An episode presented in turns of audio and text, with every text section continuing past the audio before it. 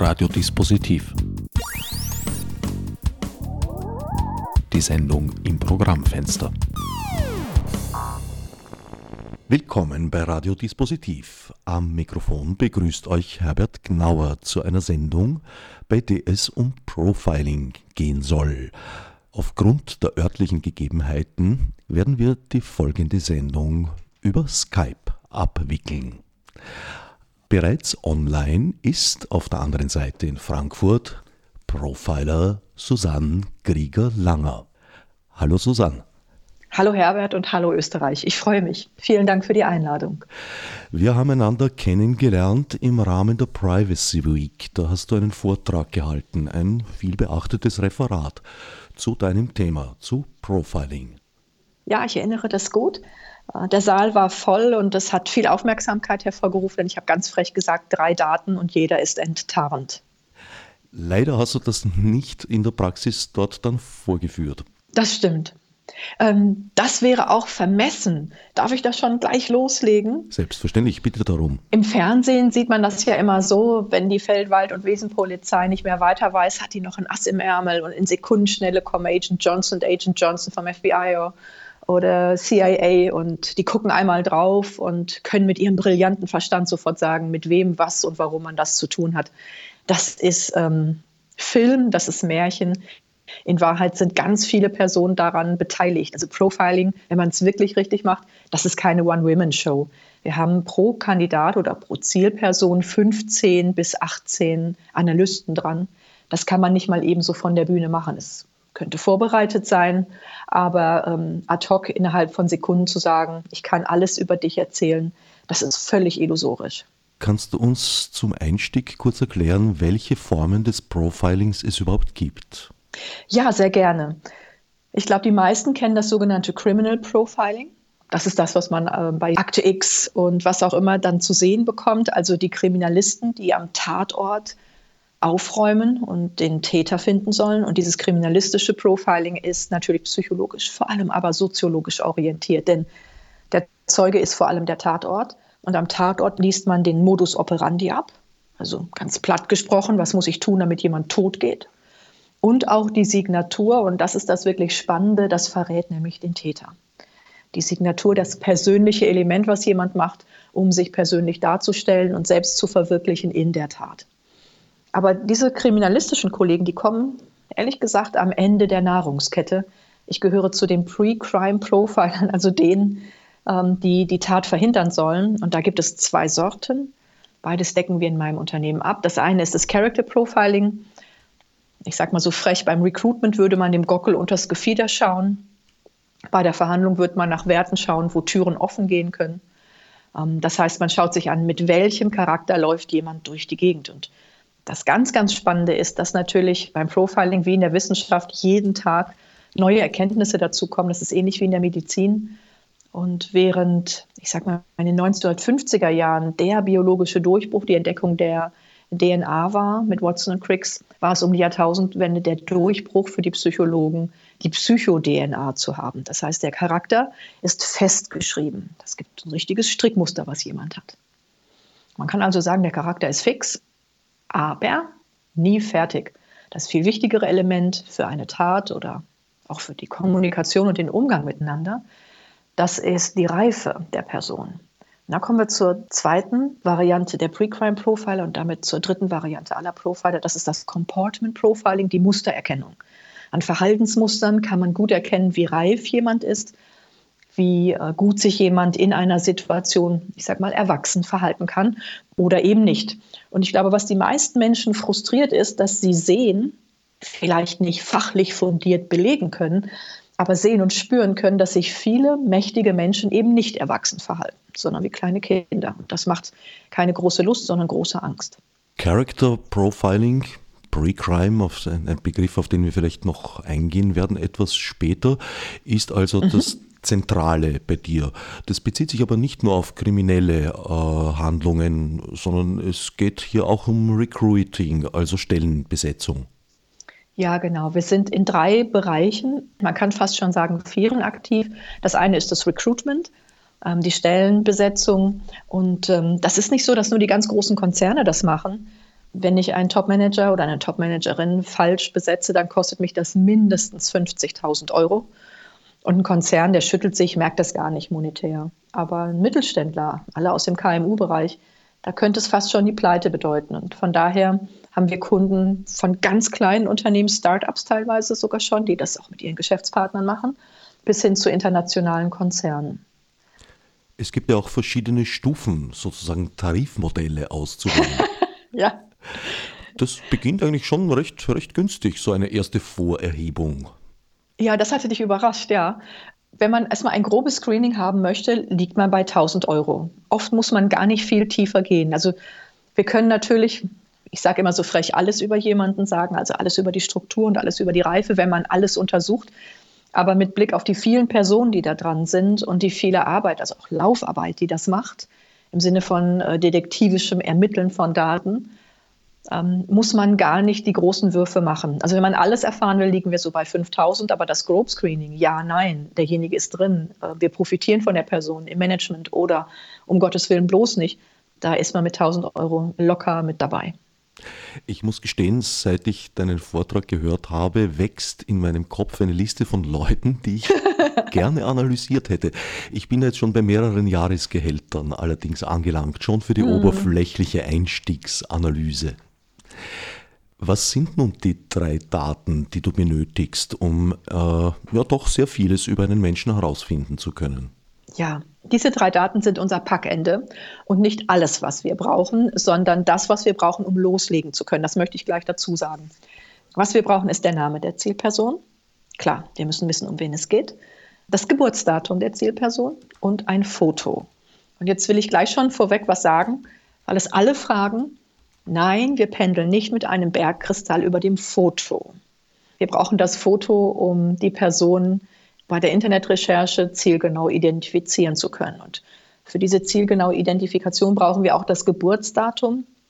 Und wir brauchen es nicht für Astrologie, sondern ich nenne immer gerne Thomas Müller, den Fußball Gott in Anführungsstrichen. Wir sind da sehr stolz auf diesen sehr charmanten Menschen. Wir haben aber nicht nur diesen einen Fußballer Thomas Müller bei uns in Deutschland, sondern 25.000 Thomas Müllers. Und damit wir keine Datenunreinheit haben, sondern wirklich nur zu dieser einen Zielperson Daten erheben, brauchen wir diese Datentriangulation, so nennt man das, also diese drei völlig unterschiedlichen Daten, um loslegen zu können. Und wer loslegt, das sind unsere Researcher, das ist sozusagen der erste Teil oder die erste Phase der Arbeit. Die schreiben selbstlernende Algorithmen zu diesen Daten und holen sich alles aus dem offenen Internet zu der Person. Es geht darum, ähm, erst einmal das Material zu sammeln. Wenn wir jetzt noch die auch nicht wenigen österreichischen Thomas Müllers hinzuzählen, sind wir bei einem Kollegen von Ihnen gelandet. Ja, genau. Den kenne ich auch äh, in seiner Arbeit. Sehr, sehr spannend. Und ähm, er sagt von sich immer, so viel wie ich mit Verbrechern zu tun gehabt habe, ich traue mir schon selbst nicht mehr. Das finde ich sehr charmant. Sie brauchen also Namen, Geburtsdatum und Foto. Mit diesen drei Parametern ist es nicht nur möglich, die Person tatsächlich dingfest zu machen, sozusagen, also äh, Namensgleichheiten auszuschließen, sondern von dem ausgehend können Sie dann auch noch weitere Informationen einholen. Was sind da die Ganz Quellen? Genau was wir so suchen, ich sage mal, alles, was wir kriegen können, in Anführungsstrichen. Das ist, wie man als Privatperson am Wochenende auf den Wochenmarkt geht. Man hat vielleicht noch keinen Plan, was man kochen will, aber lässt sich inspirieren. Und genauso arbeiten die selbstlernenden Algorithmen. Wir haben Analysten für alles Datenmaterial verfügbar. Ähm, wir müssen aber schauen, was bekommen wir. Und was wir gerne lieben, sind natürlich Bilder, feststehende Bilder, bewegte Bilder, Stimmproben, ähm, Schriftproben, alles. Also alles, was wir kriegen können, da sind wir so ganz, ich sag mal, gierig. Und früher, also vor fünf, sechs Jahren, brauchte man wirklich noch eine gute Woche, um alles zusammenzutragen. Das hat sich mittlerweile auf fünf Minuten runter reduziert, weil die Leute selbst so begierig sind, alles über sich darzustellen. Also es ist verrückt, aber ähm, wer irgendetwas bei eBay verkauft und sei es nur ein kleines Ding, fotografiert sein ganzes Wohnzimmer ab. All das sind Informationen. Und ähm, bei Facebook ähm, ist ja auch gar nicht mal die Kommunikation, sondern die Selbstentblößung Programm. Und von daher haben wir das quasi mit jeder Woche einfacher, die Daten über die Zielperson zusammenzubekommen. Also ihr sucht ausschließlich öffentlich verfügbare mhm. Daten, nicht ja. etwa, was weiß ich, in, in, in Grundbüchern, Standesämtern und, und ähnlichem? Das muss man gar nicht. Also man könnte das tun. Was du da ansprichst, gehört mit zu den Metadaten. Wem gehört was? Ehrlich gesagt ist das aber gar nicht so relevant. Also es gibt zum Beispiel in Deutschland die Schufa. Ich weiß gar nicht, wie es in Österreich ist. Ähm, da kann man als Unternehmer abfragen, wie kreditwürdig jemand ist. Und die Schufa selbst hat sogar eine App entwickelt, die sich jeder runterholen kann. Da können Sie den Namen eingeben und die Adresse und dann kriegen Sie schon mal eine Grobsortierung einfach per Wohngebiet. Das ist fraglich in einigen Teilen, aber das alles ist schon offen verfügbar. Und ich glaube, die meisten wissen gar nicht, wie sehr sie schon durchleuchtet worden sind. Sie sagen immer, ah, hinterher bricht jemand in mein Konto ein oder in meine Krankenkasse. Das ist alles gar nicht notwendig. Ähm, erstmal sind es Daten, die uns nicht interessieren. Das ist das eine. Und das andere ist, es ist so viel anderes da, dass man auf das wenig Geheime wirklich mehr als verzichten kann. Man bildet sich äh, über die Daten, über die Spuren, die man unwillkürlich hinterlässt, gezwungenermaßen, also gewissermaßen ab. Wie weit das geht, mhm. ist einem Vortrag zu entnehmen, der am Konvent des Chaos Computer Clubs kurz vor Jahreswechsel in Hamburg gehalten wurde. Da ging es darum, dass schlicht und einfach das äh, Website Spiegel Online getrackt wurde und aus Veröffentlichungsdatum etc. und wer was wann veröffentlicht hat, ließ sich das Urlaubsverhalten zum Beispiel ablesen und aus dem gemeinsamen Urlaubsverhalten wiederum mit einiger Wahrscheinlichkeit rückschließen, wer in der Redaktion mit wem eine Beziehung hat, sprich mhm. gemeinsam auf Urlaub ist. Allerdings ist das natürlich ein Stück weit nur eine Vermutung. Wie kann man die Qualität sichern, dass aus dieser Vermutung zumindest in Grenzen Gewissheit wird? Also das für einige ähm, Journalisten schockierende Ergebnis aus dieser Studie ist ja nur ein ganz kleiner Teil der Meta-Abfrage.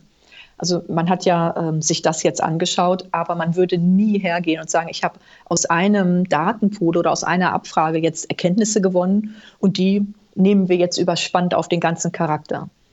Ich habe nicht umsonst gesagt, dass wir 15 bis 18, 19 Analysten an einer Zielperson haben. Das heißt, dass wir auch wirklich mit 15 bis 19 verschiedenen Zieldaten, Projektdaten und Analysedaten arbeiten. Denn es könnten Freunde sein, es könnte ein Teil Arbeitsurlaub sein.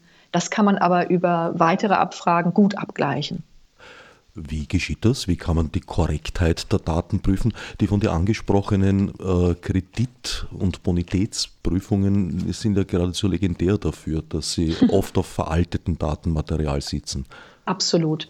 Also wenn wir noch nicht mal an, ich sag mal, geschlossene Daten gehen, also sowas wie Metadaten, Bewegungsprofile aus den Handys, die sind natürlich immer das Interessanteste für die Geheimdienste.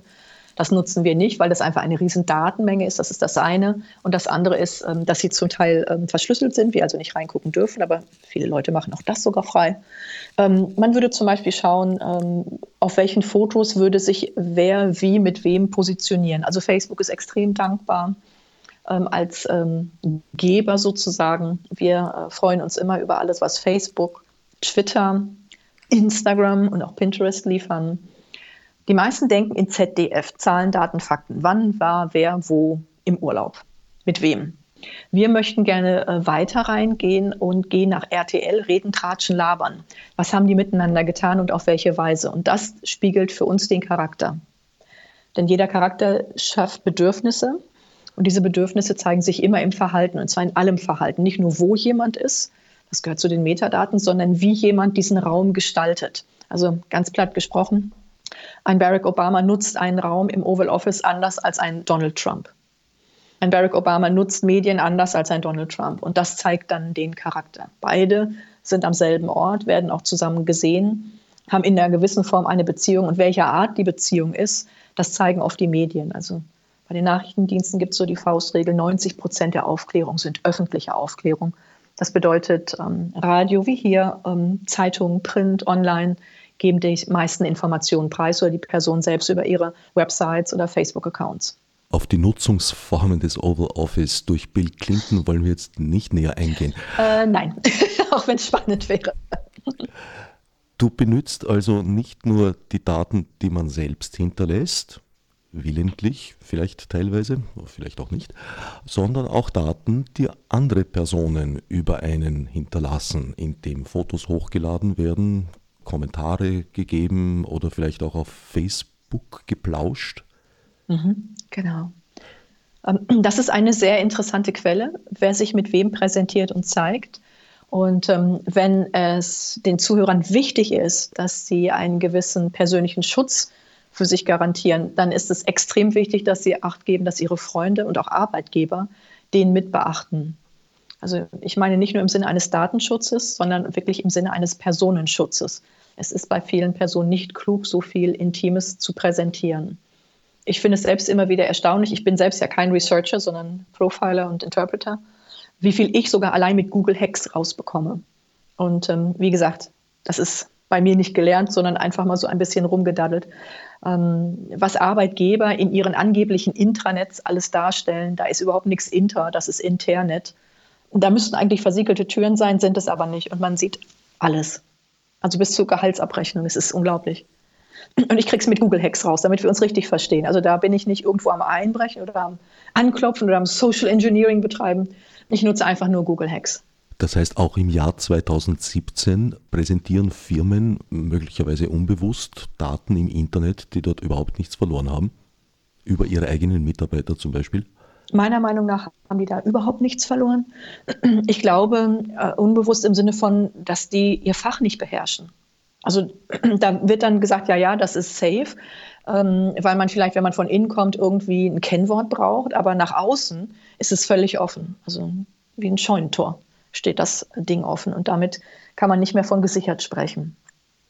Das kann man aber selbst rausprobieren, weil viele jetzt vielleicht Angst bekommen, oh Gott, das macht mein Arbeitgeber. Und bevor die jetzt bei der IT-Abteilung Amok laufen, probiert es doch einfach selbst aus mit Google Hacks. Also erster Schritt, äh, Browser aufmachen äh, und nach Google schauen und dann gebt ihr einfach in die Suchfunktion ein Hacks, H-A-C-K-S. Und ähm, dort gibt es, ich sag mal, so ein, zwei DIN A4 Seiten von Tipps, wie man bestimmte Daten abrufen kann.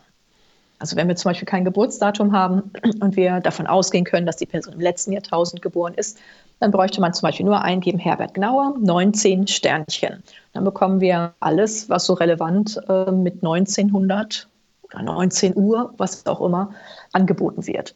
Und ähm, ganz schnell kommen wir dann doch auf das Geburtsdatum, was wir vielleicht nicht bekommen sollen, aber doch schnell bekommen können. Genauso kann man nach Gehalt schauen, ähm, indem man ähm, Lohn hinschreibt, Gehalt, Vergütung oder einfach Euro dahinter. Einfach mal ausprobieren, immer mit eurem Namen und dann so ein paar Suchverläufe rangeben. Ihr werdet euch wundern, wie viel da ist. Wird die gegenseitige Überwachung so etwas wie ein Volkssport? Also ich bin relativ entspannt, weil alles das ja nun auch real ist und was ich mache. Ich glaube, um mit diesem Sport entspannt umzugehen, ist es sinnvoll, dass ihr zu dem steht, was ihr tut. Also dass ihr euch weder dafür schämt, dass ihr groß oder kurz gewachsen seid. Ich glaube, wenn man so in sich ruht, da kann man da am besten mit umgehen. Und das ist letztendlich die größte Hilfe, sich nicht davon irre machen zu lassen. Und wenn es darum geht, sich wirklich zu schützen, dann äh, muss man sein Umfeld auch wirklich instruieren und es selbst permanent abchecken, ob die Daten ähm, wirklich sicher sind. Das heißt, Vorgaben machen, was nicht rausgeplaudert werden darf, was nicht ins Intranet darf und, und, und. Das klingt schon, naja, sagen wir mal, mit einem Schlag ins Paranoide. Ach Gott, ja. Man kann sich jetzt verrückt machen, man kann aber auch einfach sagen, wenn wir jetzt mal realistisch schauen, bei siebeneinhalb Milliarden Menschen, also CIA, NSA, die haben ja auch dieses Big Brother-Syndrom. Also die überwachen ja alles und sammeln alles, aber die ersticken ja auch an ihren Daten. Also die Masse an Daten kann auch wieder ein Vorteil sein. Was wir natürlich nicht haben, wie ich sage einmal vor 100 Jahren, dass jemand wirklich völlig abtauchen kann. Also was ich unter dem Nazi-Regime Hitler ähm, war es ja einigen Verfolgten möglich, ähm, wirklich völlig unterzutauchen, neue Identitäten anzunehmen und wieder irgendwo anders aufzutauchen. Das dauerte dann Jahre und Jahrzehnte, wenn sie wirklich ernsthaft verfolgt wurden und die ihr Geschäft verstanden, dass sie wiedergefunden wurden. Heute ist das so nicht mehr möglich. Auf der anderen Seite ist die Frage, bei der Masse, die gesucht wird, es werden nicht mehr Einzelne überwacht, sondern alle. Und in dem Sinne äh, muss man sich fragen, hat die Gegenseite überhaupt die Kapazität, die Masse an Daten auszulesen? Und ich stelle das hochgradig in Frage. Ich habe auch meine Zweifel, ob die Big Data-Auswertungstechniken tatsächlich bereits so zuverlässig sind, wie ihre Verkäufer es behaupten. Ach, nee, gar nicht. Also ich denke, ähm, wir hatten jetzt ja wieder relativ gerade wieder Silvester. Und ähm, da war in Köln das Jahr davor ja wirklich ein Drama geschehen. Ich weiß nicht, ob ihr das in Österreich mitbekommen hattet, aber auf der Domplatte war ähm, zu den Silvesterfeiern bei Neujahr ähm, viel sexuelle Belästigung äh, passiert und viel Gewalt. Also das hat uns erschüttert in Deutschland. Haben wir mitbekommen, selbstverständlich. Also das war ein Drama und über Monate, über ein Dreivierteljahr hinaus wurden alle Kameras ausgelesen. Also die Polizei hatte auch um Handyvideos, um alles gebeten. Das Ziel war, mit Super Recognizern diese Gesichter, diese Personen wieder ausfindig zu machen. Ähm, und wir haben aus Schottland zwei Super Recognizer ähm, importiert, quasi für mehrere Wochen. Und das sind natürlich zwei Menschen gewesen, zwei Männer, die das hervorragen können. Und die können es weit besser als alle Maschinen. Und das zeigt auch wieder, ähm, das, was viele versprechen oder was theoretisch teilweise möglich ist, mit den vielen Leuten auf der Domplatte geht es dann doch wieder nicht, weil dann waren die Belichtungsverhältnisse nämlich eben alles andere als optimal. Es war relatives Chaos dort. Und ähm, die Maschinchen, die ja angeblich unfehlbar sind, das hat gar nicht funktioniert. Ich brauche immer beides, Mensch und Maschine. Und letztendlich der Stellfaktor, auf den ich am meisten vertraue, ist die Fachkraft. Also der Mensch, der ähm, sein Fach beherrscht und die Maschine. Deine Analysten und Analystinnen. Genau, darum werden wir die auch immer konkurrierend ähm, miteinander arbeiten lassen. Denn da zu Fehleinschätzungen zu kommen beim Recruitment oder bei einer existenziellen Verhandlung wäre ja fatal also es geht jetzt nicht um Mord und Totschlag da, aber eine Karriere zu behindern, weil man vielleicht falsch ausgelesen hat, das wäre fatal. Und darum machen es so viele verschiedene. Und wenn sich diese Angaben widersprechen, wird komplett neu aufgerollt und ganz neue Kollegen gehen nochmal ran. Welche Bereiche decken deine Analysten und Analystinnen ab, fachlich? Also, wenn man Profiler werden will, das werden wir oft gefragt und wir werden bald auch ähm, ausbilden, ähm, gemeinsam mit einer deutschen äh, Universität, dann braucht man gewisse Basiskenntnisse. Natürlich hat man am Schluss ein oder zwei Profiling-Methoden, mit denen man arbeitet. Aber darunter brauchen wir viel Know-how. Also derjenige muss psychologisch natürlich versiert sein und im Sinne äh, von Psychogenetik, also wie ist ein psychogenetischer Code grundsätzlich strukturiert, das Schöne daran ist, das hat ja alles eine Psychologik. Das heißt ja Psychologie. Und diese Logik der Psyche, das müssen die Analysten und die Interpreter beherrschen. Denn wenn die Logik nicht mehr stimmt, ähm, dann hat man entweder falsch berechnet oder es hat sich ein, ich sag mal, ein Datenbereich irgendwie, ich sag mal, verdünnisiert, sodass man den nicht mit einberechnet hat. Diese Psychologik ist die Grundlage. Auf dieser Grundlage müssen die Personen wissen, wie sich Reifestörungen, also Entwicklungsstörungen präsentieren. Ähm, ich muss jetzt auch gar nicht wieder über Präsidenten erzählen in fernen Ländern. Aber ähm, psychische Störungen und psychische Krankheiten haben massive Auswirkungen und geben Brüche in die Struktur. Und ähm, während der Psychologe und auch ähnlich der Pädagoge sagt, Potenzial plus Liebe gleich Leistung, denkt der Profiler völlig anders. Denkt quasi wie ein Ingenieur und sucht nach Problemen. Wir denken im Sinne von Potenzial minus Störung gleich Leistung. Das heißt, wir suchen die Störung, um zu sagen, was können wir überhaupt bekommen. So, und wenn wir das alles gemacht haben, dann darauf kommt erst die eigene Methodik. Das kann, das können die Bilder sein, das können die Videos sein, das kann die Stimme sein, alles Mögliche. Also ein Beispiel, wir haben eine Analystin, die ist Opernsängerin, sie hat auch das absolute Gehör, kann also sehr, sehr gut hören. Sie bildet auch ähm, Sänger aus. Und was ich nie wusste, was aber spannend ist vielleicht, man kommt als professioneller Sänger, wenn man seine persönlichen Traumata oder ähm, Entwicklungsblockaden nicht gelöst hat, auch nicht an bestimmte Höhen oder Tiefen. Das heißt, die Stimme blockiert dann eine Höhe oder eine Tiefe, wenn man mit sich in der Person blockiert ist. Darum sind viele äh, Gesangslehrer und Trainer auf diesem Niveau auch ähm, oft Transaktionsanalytiker, systemische Analytiker oder was auch immer. Und sie ist Expertin dafür, jede Nosologie zu hören. Nosologie, das sind die psychischen Krankheiten, nicht die Störungen, sondern die Krankheiten. Von denen wir ja alle nicht ganz frei sind. Ja, Nö, aber das ist der wichtige Punkt. Das ist das Einzige, was sie liefert, neben anderen Möglichkeiten, das darzustellen. Und ähm, Sie geht nicht her und sagt, ich höre jetzt mal rein äh, in eine Stimme und sage jetzt alles über die Person, sondern sie kann einen bestimmten Teil abbilden. Das heißt, jeder gibt einen Teil des Puzzles äh, in die Gesamtanalyse. Wir alle kennen das, äh, Angst oder sonstige Stresszustände schnüren einem die Kehle ab. Das ist mhm. sicherlich in der Stimme nicht nur beim Singen, sondern auch beim Sprechen zu hören. Allerdings erschließt sich dadurch ja nicht der Grund, weshalb der das Grund so ist. Nicht. Ähm, und man muss zwei Dinge unterscheiden. Also ist es eine situative Angst, vielleicht bin ich jetzt aufgeregt, oh Mensch, für dein Radio, wow. Ähm, oder ist es etwas, was mich mein Leben lang begleitet, dass ich ein sehr ängstlicher Typ bin oder über Traumata so verängstigt wurde. Und das hat eine andere Stimmqualität. Das hört der Profi dann raus. Und das ist ein wesentlicher Faktor. Den Grund aber, den müsste man interpretieren und dazu muss man viel, viel mehr wissen, als jetzt mal einmal fünf Minuten reingehört. Darum sage ich ja immer, einer kann nie alles sagen. Profiling ist wirklich keine One-Man-Show. Das ist ähm, Zusammenarbeit von vielen Experten, die da sehr engagiert arbeiten und sich auch selbst immer wieder weiterbilden. Wie kannst du trotzdem sicherstellen, dass nicht ein falsches Bild zusammengesetzt wird, weil halt zum Beispiel bei einer Person die Fehlinformationen überwiegen? Ich zum Beispiel bin nicht auf Facebook, trotzdem ist mhm. auf Facebook, weiß ich, wenn meine Freundin auf Facebook ist, einiges an Information, auch Fotos, alles Mögliche über mich zu finden. Das kann ja in bösartiger Absicht auch dorthin gelangt sein. Äh, das ist auch, glaube ich, ein großes Problem für einige Personen, die mit Psychopathen zu tun haben oder Soziopathen oder sonst mit neidischem Umfeld, dass die Fehlinformationen streuen. Aus diesem Grund befragen wir das Umfeld nicht. Also wir befragen nicht echte Menschen zu echten Menschen, sondern gehen rein über äh, die Daten. Und ähm, das Schöne ist, dass die, die einen Ruf versuchen zu, ähm, ja, man könnte schon sagen, zerstören oder anzukratzen, dass sie die Psychologik nicht beherrschen und damit Fehler machen. Und diese Fehler fallen auf.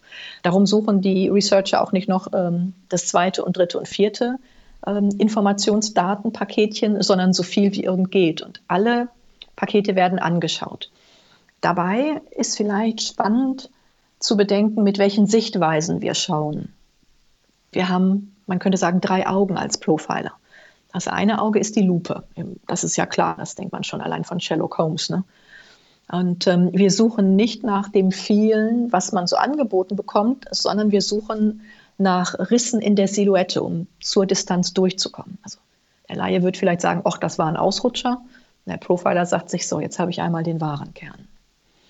So, sobald wir so ein, eine Micro-Inequity bekommen haben, so eine Mikrounangemessenheit dessen, was jemand präsentieren möchte, spannen wir von der Lupe auf, auf Weitwinkel und schauen, wie passt das in die Gesamtplausibilität.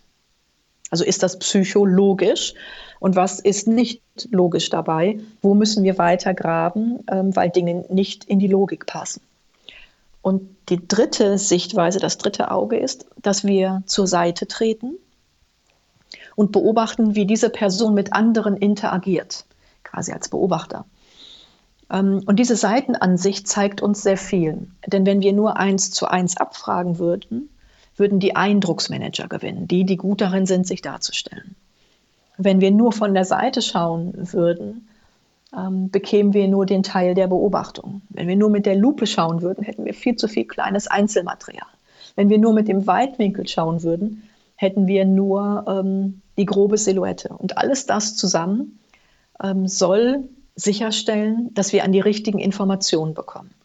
Und am Tatort guckt der Kriminalist genauso wie wir als Profiler beim Pre-Crime Profiling.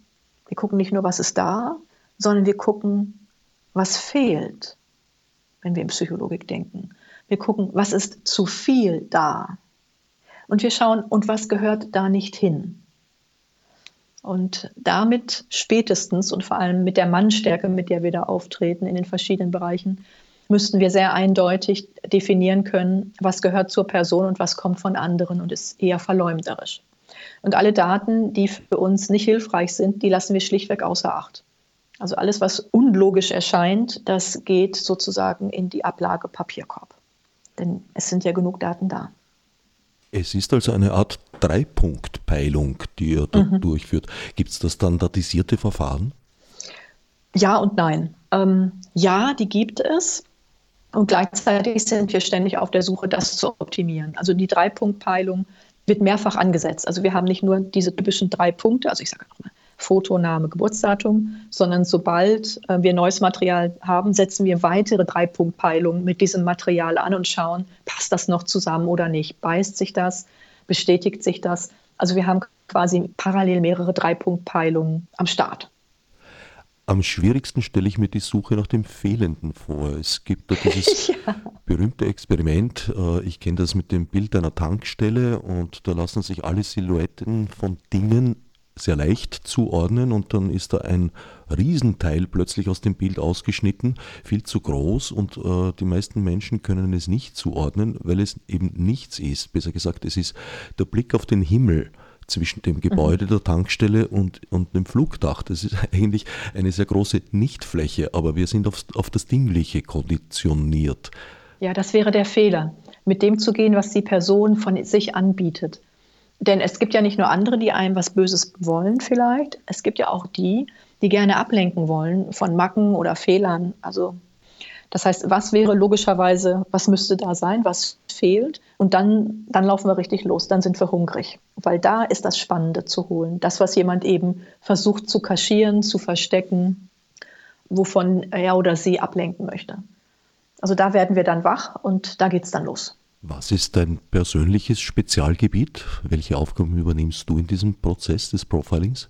Ich bin der sogenannte Interpreter. Das heißt, wenn der DNA-Code fertig ist, ähm, erkläre ich dem Auftraggeber, ob das jetzt kriminalistisch ist, im Betrugsmanagement oder in der Detektion oder beim Recruitment oder bei Verhandlungen, ähm, wie dieser Charakter sich geben wird in bestimmten Situationen. Das ist mein Job. Das heißt, ich gehöre nicht zu denen, die die Daten sammeln, den Researchern. Ähm, ich mache nur einen kleinen Teil der Analyse. Ich bin sehr gut darin zu interpretieren, was passiert, wenn. Das heißt, wichtig ist, was muss die Person leisten, wie sind die Umgebungsfaktoren, was darf passieren, was darf überhaupt nicht passieren.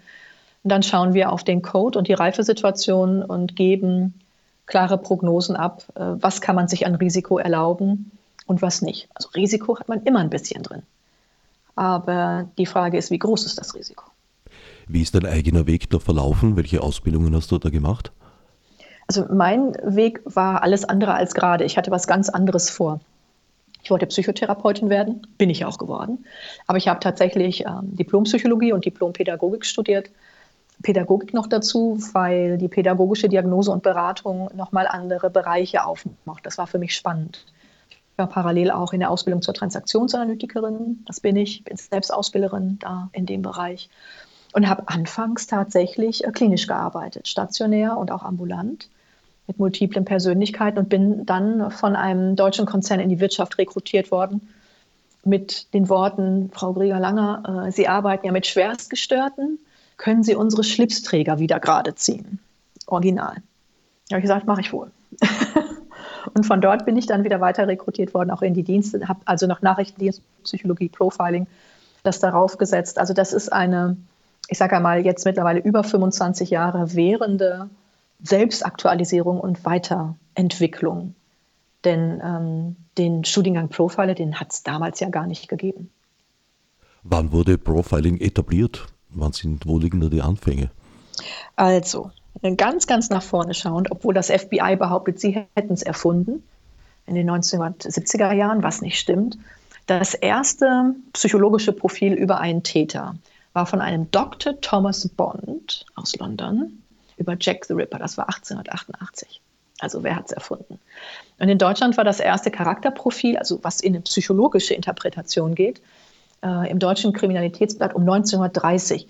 Das waren dann so, ich sage mal, Querdenker in der Kriminalistik, die sich gesagt haben, es gibt mehr zwischen den Ohren und im Herzen der Täter, als wir bisher vermutet haben. Und da hat man in Europa schon immer versucht, ähm, in die Richtung zu arbeiten. Und das FBI ist einfach nur am lautesten gewesen, das darzustellen. Jetzt muss man aber dazu sagen, dass was die Amerikaner teilweise Forschung nennen, da würde hier ein Diplomant oder selbst äh, jemand mit einer Bachelorarbeit nicht mehr mit durchkommen. Also die sind da schon ganz interessant. Die haben interessante Erkenntnisse, die wirklich gut sind, aber vieles ist auch eher laienhaft.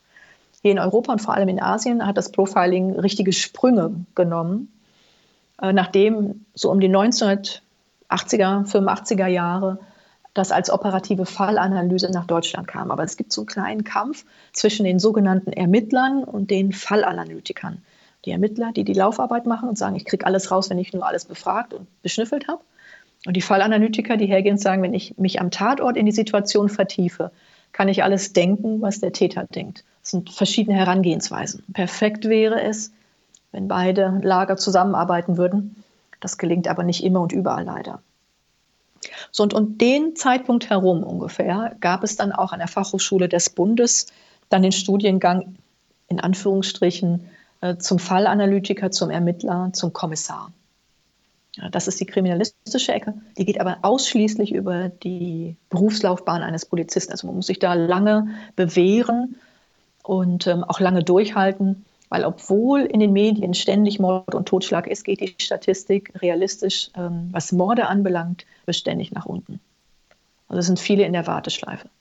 Und für unser Wirtschaftsprofiling, da gibt es kein fest zusammengestelltes Curriculum. Das machen wir jetzt gerade, aber das wird erst um 2018, 2019 das Licht der Welt erblicken, bis das so durch alle Akkreditierungsverfahren durch ist. Wenn du nun den psychologischen Code einer Person analysiert hast und festgestellt hast, wie weit ist da die Person tatsächlich davon determiniert? In der Genetik sagt man, es ist eine Prädisposition und mhm. irgendwer hat einmal den schönen Satz gesagt, es seien die Spielkarten, die man in die Hand bekäme, spielen müsse man damit selber. Also wie weit ist man durch diesen Code tatsächlich vorhersehbar dann in seinen Handlungen? Der Code äh, ist 50 Prozent Vorhersehbarkeit und die Reifesituation sind die anderen 50 Prozent. Also du bekommst ein volles Kartenset. Da ist nichts gezinkt. Ähm, du kannst also dein Blatt sehr gut spielen. Äh, bestimmte Karten anderer Sets hast du nicht. Aber wenn du voll verstehen würdest, was alles in deinem Set Karten ist, wären deine Möglichkeiten schier unbegrenzt. Das kannst du in einem Menschenleben alles gar nicht entwickeln und leben und machen und tun. Das Problem ist nicht dein Set an Karten, nicht deine Prädisposition, wie du sagst. Das Problem ist, dass viele nicht begriffen haben, was sie eigentlich können und versuchen auf anderen Feldern mit anderen zu konkurrieren, während sie nicht dafür gebaut sind. Ähm, also ich sag mal, ähm, du bist so eine, äh, so eine prima Ballerina, so ein ganz zartes Wesen und versuchst auf dem Footballfeld mitzuhalten. Das kann nicht gut gehen. Genauso wie der Footballspieler natürlich auf der Ballettbühne keine gute Figur machen kann. Und ähm, das Problem ergibt sich dadurch, dass du nicht weißt, wie du gestrickt bist oder dein Umfeld das nicht mitbekommen hat. Und dann versucht man in einer Ecke erfolgreich zu sein, für die man nicht geschaffen wurde. Das macht viel Frust und nicht den besonderen Erfolg. Das ist der eine Teil. Und der andere Teil, der schiefgehen kann, ist, dass du vielleicht einiges weißt von dir, aber du bist als Person nicht gereift. Das heißt, hm, darf ich jetzt so unfair sein und dich mit Obst vergleichen? ob du ein Apfel bist oder eine Birne oder eine Erdbeere, da kann man nicht sagen, das eine Obst ist besser als das andere. Es gibt für alles Liebhaber. Der Trick ist ja, sein Biotop zu finden, also da, wo die Liebhaber dafür sind, wo es genau hinpasst. Jetzt stell dir aber vor, du bist eine prima Erdbeere und du bist noch nicht reif. Also du bist keine schöne, saftige rote Erdbeere, sondern du bist noch quittegrün und ähm, stocksteif. Dann kannst du natürlich das Portfolio dieses Kuchens nicht wirklich erweitern. Und das ist ähm, etwas, worum es geht, die persönliche Reife, also die persönliche Entwicklung voranzutreiben, wird den größten Erfolg bringen, weil dann das, was in deinem Portfolio an Kompetenzen und Talenten angelegt ist, sich endlich entfalten kann. Also du brauchst quasi ein bisschen äh, Sonne, ein bisschen Liebe. Und du brauchst aber auch guten Dünger und guten Boden, der dich äh, nicht nur fördert, sondern auch fordert. Dann wird man am besten was. Das ist die positive Seite, jemandem zu sagen, wo seine, ihre Talente liegen, wie weit man in der Entwicklung fortgeschritten ist und in welche Richtung man gehen sollte. Die negative Seite wäre das, was du mit Pre-Crime bereits angesprochen hast, also die Vorhersage, genau. was jemand Übles tun könnte. Wie sieht es damit aus? Letztendlich dasselbe Spiel. Jemand ist nicht bereit, sich anzuschauen, was er sie es kann und möchte gerne mehr haben, als ihm oder ihr zusteht. Und zwar äh, nicht nur vom Charakter, sondern vor allem auch von der Leistung. Und da haben wir es äh, mit den psychischen Störungen oft zu tun, aber vorrangig auch mit Unreife. Und ich spreche da nicht nur von Psychopathen, sondern auch von Pfeifen, die von Geltungsdrang beseelt sind. Das Problem ist, dass diese gestörten, ähm, unreifen Persönlichkeiten sich von Kritik nicht abhalten lassen, wenn sie sanft ausgedrückt wird. Und ähm, die andere Seite der Performer ist oft zu gut erzogen, um da mal richtig auf den Tisch zu hauen. Das ist das Problem. Und so können dreiste Gesellen sich schnell ähm, einer Macht bemächtigen, für die sie nicht taugen. Das Wichtigste, ehrlich gesagt, was die Menschen lernen müssen, ist, sich gegen die zu stellen, auch sehr deutlich und klar, die einfach nur dreist sind, die sich Macht nehmen, für die sie aber nicht, ich sage es mal frech, taugen. Dass jetzt ähm, viele amerikanische Psychiater sich dazu haben hinreißen lassen, gegen ihren eigenen Eid äh, aus der Ferne, Klammer auf, was wirklich kein Problem ist zu tun, Klammer zu, einen Politiker, sprich Trump, zu diagnostizieren als gefährlichen Narzissten. Ich meine, es springt einem sowieso ins Auge. Man fragt sich aber, warum haben sie es nicht vorher gemacht? Wie weit ist eine, eine Voraussage da zuverlässig? Also bei Trump mit all dem Material, was er geliefert hat über Jahrzehnte, er ist ja sehr gut sichtbar. Ich will jetzt nicht sagen 100 Prozent, das klingt dann so überheblich, aber weit über 90 Prozent. Also er hat sich immer schon nicht emotional im Griff gehabt. Man äh, weiß sehr genau, woran man was wie diagnostizieren kann. Und er ist nicht ein Charakter, der so irgendwo im Mittelmaß schwebt, sondern er hat richtig schwer einen an der Waffe. Also jedem Laien springt das ins Auge, dass er nicht ganz knusper im Oberstübchen ist. Und ähm, das Problem, was wir haben, ist, die Welt scheint so schwierig zu sein, ist so disruptiv im Moment, dass alle nach einem starken Führer gieren und schreien.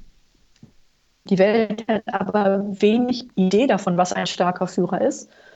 Und damit gehen sie schnell äh, zu denen, die einfach dreist und laut irgendwas wild behaupten. Denn auch deine Arbeit ist es ja zu hinterfragen, zu checken, stimmt das alles? Diese Arbeit wollen sich viele gar nicht machen. Und dann kann es schiefgehen. Das wäre also deine Gratis-Analyse für die Hörer und Hörerinnen der freien Radios in Österreich. Also ich habe weitergegeben, was die amerikanischen Psychiater gegeben haben. Gefährlicher Narzisst, das würde ich unterstreichen. Ähm, ich würde behaupten, das ist ein reiner Poser. Zurück nochmal zur Prognose eines möglichen Verhaltens oder einer mhm. Gefährdung, die von einer Person ausgehen könnte. Wie hohe Wahrscheinlichkeitswerte lassen sich deiner Meinung nach da erzielen? Bezogen auf was? Also, wenn wir jetzt bei Ideologien sind und wann jemand was tut, ich glaube, das kann man so einfach nicht äh, hersagen nach dem Motto, also was weiß ich, am 15. Februar ist er reif, da wird was passieren und das wird in diesem Umfang sein. Das kann man nicht tun.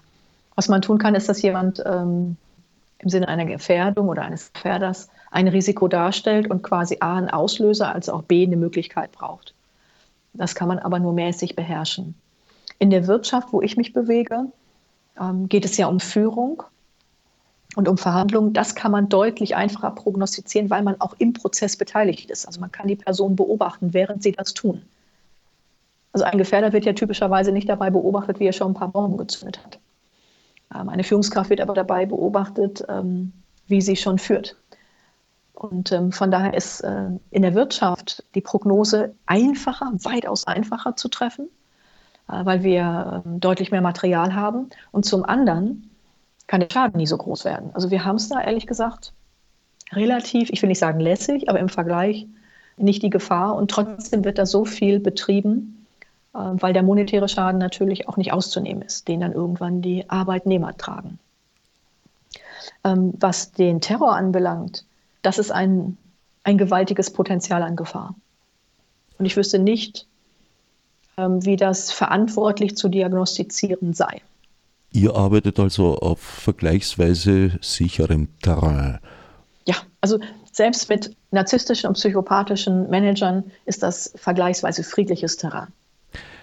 Zurück nochmal zu deiner Profession, die ja mhm. in erster Linie im wirtschaftlichen Bereich, also im, im Recruiting, in der Stellenbesetzung liegt. Wenn das jetzt allgemeine Praxis wird und tatsächlich es zum Standardverfahren gehört, bei Stellenbesetzungen ein Profile erstellen zu lassen, was würde das bedeuten für eine Gesellschaft? Also es würden ja mehr oder weniger dann alle durchleuchtet werden. Hm. Na, erfahrungsgemäß wahrscheinlich dann doch nicht alle. Also wenn wir es ähm, im Sinne eines Recruitment Profilings betrachten, könnte das eine große Chance sein, weil dann die Personen, ähm, die es betrifft, also die Zielperson, auch ähm, die Rückmeldung bekommt und damit die Chance hätte, sich vielleicht auf ähm, neues Feld zu begeben, wofür die Person gebaut ist, gedacht ist von Mutter Natur, das vielleicht nur noch gar nicht wusste. Und für den Arbeitgeber würde es bedeuten, wirklich die Person zu wählen, die hervorragend auch charakterlich qualifiziert wäre und nicht einfach ähm, per Zeugnisnote. Wir haben bei vielen ähm, Millennials das jetzt, dass sie Schwierigkeiten haben, in ihren Job zu kommen, was verrückt ist, weil es gibt da ja nicht nur die Yoga-Fraktion, äh, sondern auch viele hochgradig Engagierte. Und ähm, für die erstellen wir Profile, mit denen sie sich bewerben sogar. Und die Arbeitgeber sind dankbar, weil sie sagen, ja, das sind ja natürlich tiefe Einblicke, die hätten wir erst, wenn wir jemanden wirklich ein oder zwei Jahre testen würden. Diese Chance geben die Arbeitgeber aber weder sich noch dem Bewerber und das ist schade. Und neben den Millennials sind viele so um die 50 herum, die in ihrem Unruhezustand sagen, Mensch, alles, was ich jetzt getan habe, das kann ich schon. Das ist so ein bisschen Routine. Wie viel könnte ich denn noch? Und die lassen sich Profile für sich erstellen, um zu schauen, was noch möglich wäre. Und ähm, ich glaube, das ist eine riesengroße Chance. Je mehr ich über mich weiß, eine Landkarte über meine Struktur habe, desto besser kann ich mich auch präsentieren. Und das Interessante ist, es ist gar nicht so, dass ich dann angreifbarer wäre für Feinde, sondern weniger. Viele glauben, dass sie an ihren Schwächen angreifbar sind. In Wahrheit die Profis des Betruges, ob Heiratsschwindler, Eindrucksmanager oder Psychopathen, die arbeiten an meinen Tugenden und an meinen Werten. Und wenn ich das genau über mich weiß, dann weiß ich auch, wenn jemand unverhältnismäßig stark mich in eine bestimmte Richtung drückt, von der ich weiß, dass ich da anfällig bin. Von daher würde ich sagen, die Prognose für eine solche Gesellschaft wäre mehr zufriedene Arbeitnehmer und Arbeitgeber. Nützt du selber Methoden des Profilings zur Selbstkontrolle? Ja, auf jeden Fall. Also wir sind, glaube ich, Selbstanalyse süchtig hier. Sobald es irgendwas Neues gibt, neues Verfahren, äh, neue Methoden oder Techniken, probieren wir die zuerst mal an uns aus, weil wir natürlich uns auch gegenseitig schon mehr als durchleuchtet haben, uns auch sehr gut kennen sodass man sagen kann, okay, ähm, was kommt überhaupt ans Licht mit dieser neuen Methode? Viele sollen wir auch begutachten. Und ähm, also ich glaube, in dem Bereich, in dem wir arbeiten, hat man so einen gewissen Selbstaktualisierungswahn. Dass man sagt, Mensch, wir sind eigentlich immer hungrig. Wir wollen gucken, was alles geht. Was können wir über uns selbst herausfinden und wie können wir uns selbst besser machen? Nicht mit so einem narzisstischen Druck, der Beste der Besten der Besten zu sein, sondern es gibt da so eine Liebe dazu, herauszufinden, wie man tickt. Und wenn man das wirklich begriffen hat, fallen viele Dinge schlichtweg leichter. Wann wurdest du das letzte Mal überrascht von einem Ergebnis, dich selbst betreffend? Ich glaube im letzten Jahr November. Ähm, da waren wir wirklich begeistert von einer neuen Methodik. Die haben wir auch sofort ähm, sozusagen mit ins System geholt. Die ist jetzt natürlich noch in der Testphase, damit wir das voll verstehen. Die läuft parallel immer so mit. Und ich denke, dass wir sie in 2018 voll einsetzen werden. Das hat mich wirklich überrascht, dass dieses Einzelinstrument ähm, bestimmte Randbereiche, mit denen wir Mühe hatten, die mit anderen Methoden zu erarbeiten, mal ebenso locker flockig äh, präsentierte. Das war ein Genuss. Und da hast du nach 25 Jahren Profiling etwas Neues über dich selbst herausgefunden? Ähm, ganz neu über mich vielleicht nicht. Ähm, na, vielleicht in den Akzenten schon, ja. Ist das nicht mitunter auch schwierig, sich das sozusagen selbstständig äh, auf den Mikroskopobjektträger zu legen? Na, wir müssen ja auch immer sofort wieder auf Weitwinkel ziehen und die Rückmeldung der Kollegen ist ganz wichtig. Man hat ja seine blinden Flecken. Also, was einem jetzt gerade nicht passt, ähm, wo man vielleicht findet es nicht so eine tolle Eigenschaft oder ich sehe mich vielleicht äh, in einem anderen Licht da ist es wichtig, dass die Kollegen sagen, doch, ähm, das stimmt. Das nehme ich auch so wahr. Und da dann auch drauf zu hören. Wie sieht es da überhaupt mit der Abgrenzung zur Privatsphäre aus? Kannst du das abschalten, das Profiling, wenn du in der Straßenbahn fährst? Nein, das geht nicht. Aber das ist in allen Berufen so. Also ein Friseur sieht ja auch, wenn die Frisur zwei Wochen drüber ist. Ne? Und genauso wenig, wie ich dann jemanden greife und sage, hey, Sie müssen da was für sich tun, geht der Friseur auch nicht, packt die Schere raus und sagt, ich muss da jetzt mal bei. Also das ähm, ich glaube, dass man das nach ein paar Jahren schnell ablegt. Da hätte man sehr viel zu tun. Auf der anderen Seite ähm, hilft es natürlich auch, also dass ich vielleicht nicht gleich auf jeden Schaumschläger reinfalle und sehr, sehr ja, picky, würde der Amerikaner sagen, also sehr, sehr wählerisch mein Umfeld ähm, sortiere. Zurück nochmal zu Google Hacks, wo man sehr viel über seine Mitmenschen herausfinden kann. Ist das jetzt nicht eigentlich eine paradoxe Situation, dass wir Stadtmenschen eigentlich nicht ganz unfroh sind? Dieser jeder kennt jeden, jeder weiß viel über jeden Atmosphäre, die im dörflichen Bereich und ich bin so am Stadtrand von Wien aufgewachsen, das war damals noch recht dörflich, ich ja. kenne das also, äh, vorhanden war, dass wir da eigentlich entflohen sind. Jetzt werden wir durch digitale Technologien dorthin wieder zurückgeführt. Ja, die Welt ist ein Dorf, wenn man so will. Und da gibt es genau wie im kleinen Dorf und am Stadtbrunnen genau dasselbe. Es gibt die nickeligen Charaktere, die einem das Leben schwer machen. Es gibt die Wohlwollenden, die einen unterstützen. Das ist wichtig, gut zu wählen. Der Vorteil bei dem Dorfwelt aktuell ist, es gibt mehr Menschen, unter denen ich wählen kann. Ich bin nicht mehr angewiesen auf die Handvoll in meinem kleinen Straßendorf, sondern ich kann zwischen der großen Welt wählen. Und das sollte man auch wirklich tun. Damit wären wir bei der Filterblase angelangt, weil ein Dorf ist wahrscheinlich äh, die größtmögliche Anwendung einer Filterblase gewesen und war sehr schwer zu verlassen, nämlich eigentlich letztlich nur durch Ortswechsel, Übersiedlung. Mhm.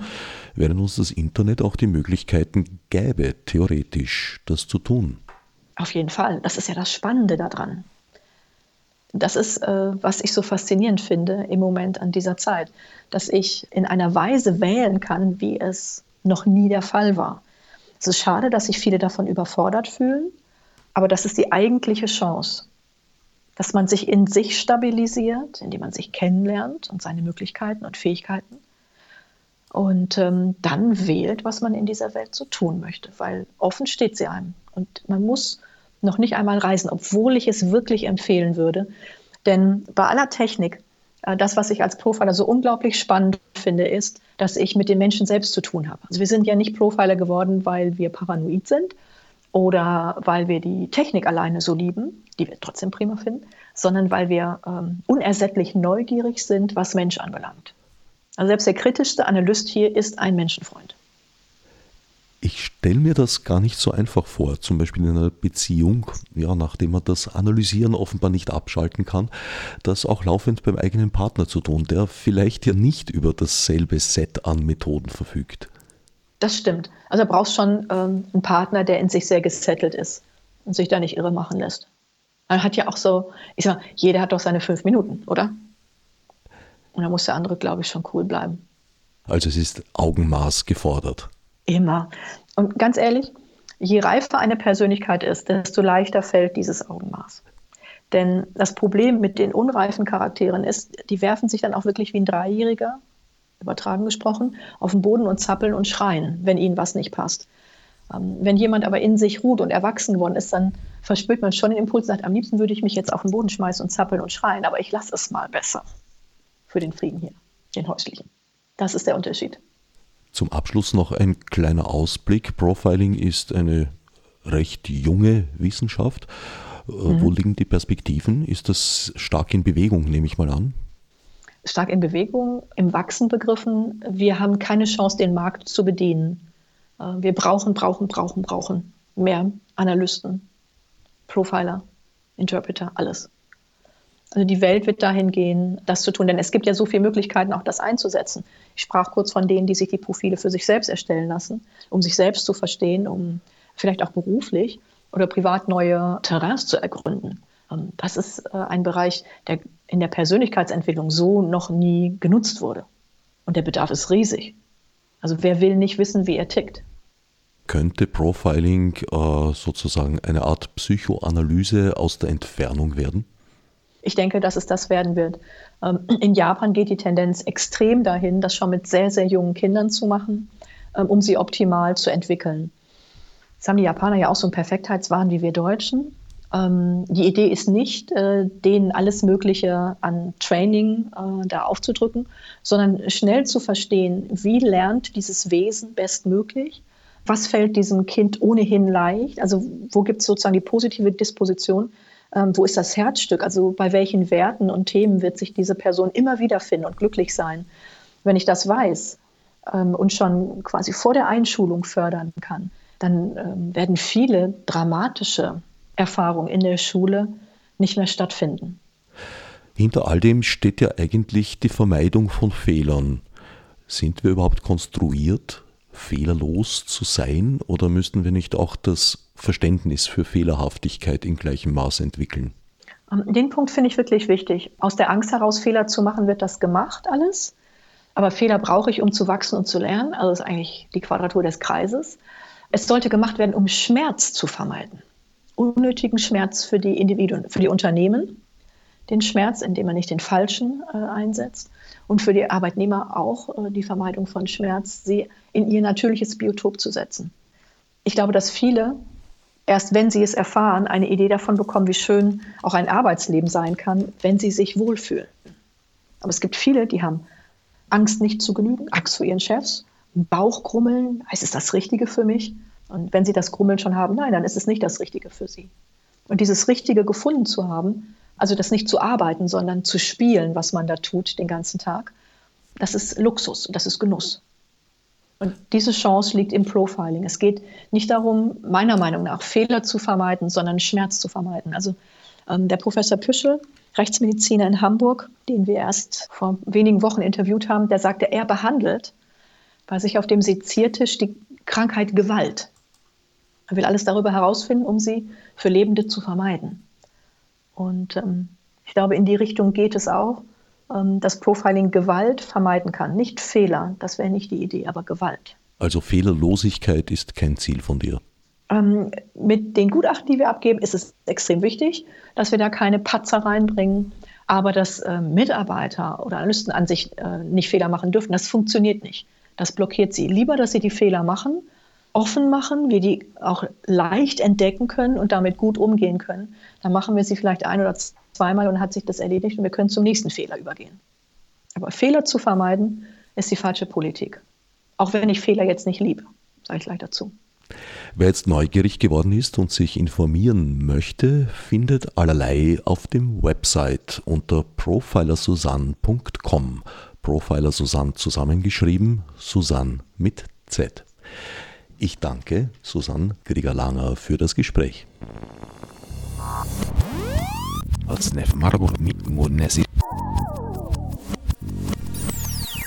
Fichtis obsidionar.